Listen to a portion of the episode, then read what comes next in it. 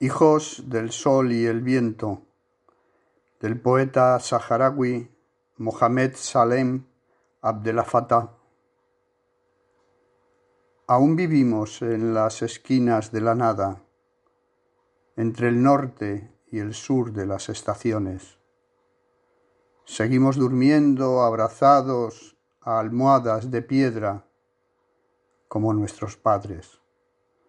Perseguimos las mismas nubes y reposamos bajo la sombra de las acacias desnudas. Nos bebemos el té a sorbos de fuego. Caminamos descalzos para no espantar el silencio. Y a lo lejos, en las laderas del espejismo, todavía miramos como cada tarde las puestas del sol en el mar. Y la misma mujer que se detiene sobre las atalayas del crepúsculo en el centro del mapa, nos saluda. Nos saluda y se pierde en los ojos de un niño que sonríe desde el regazo de la eternidad.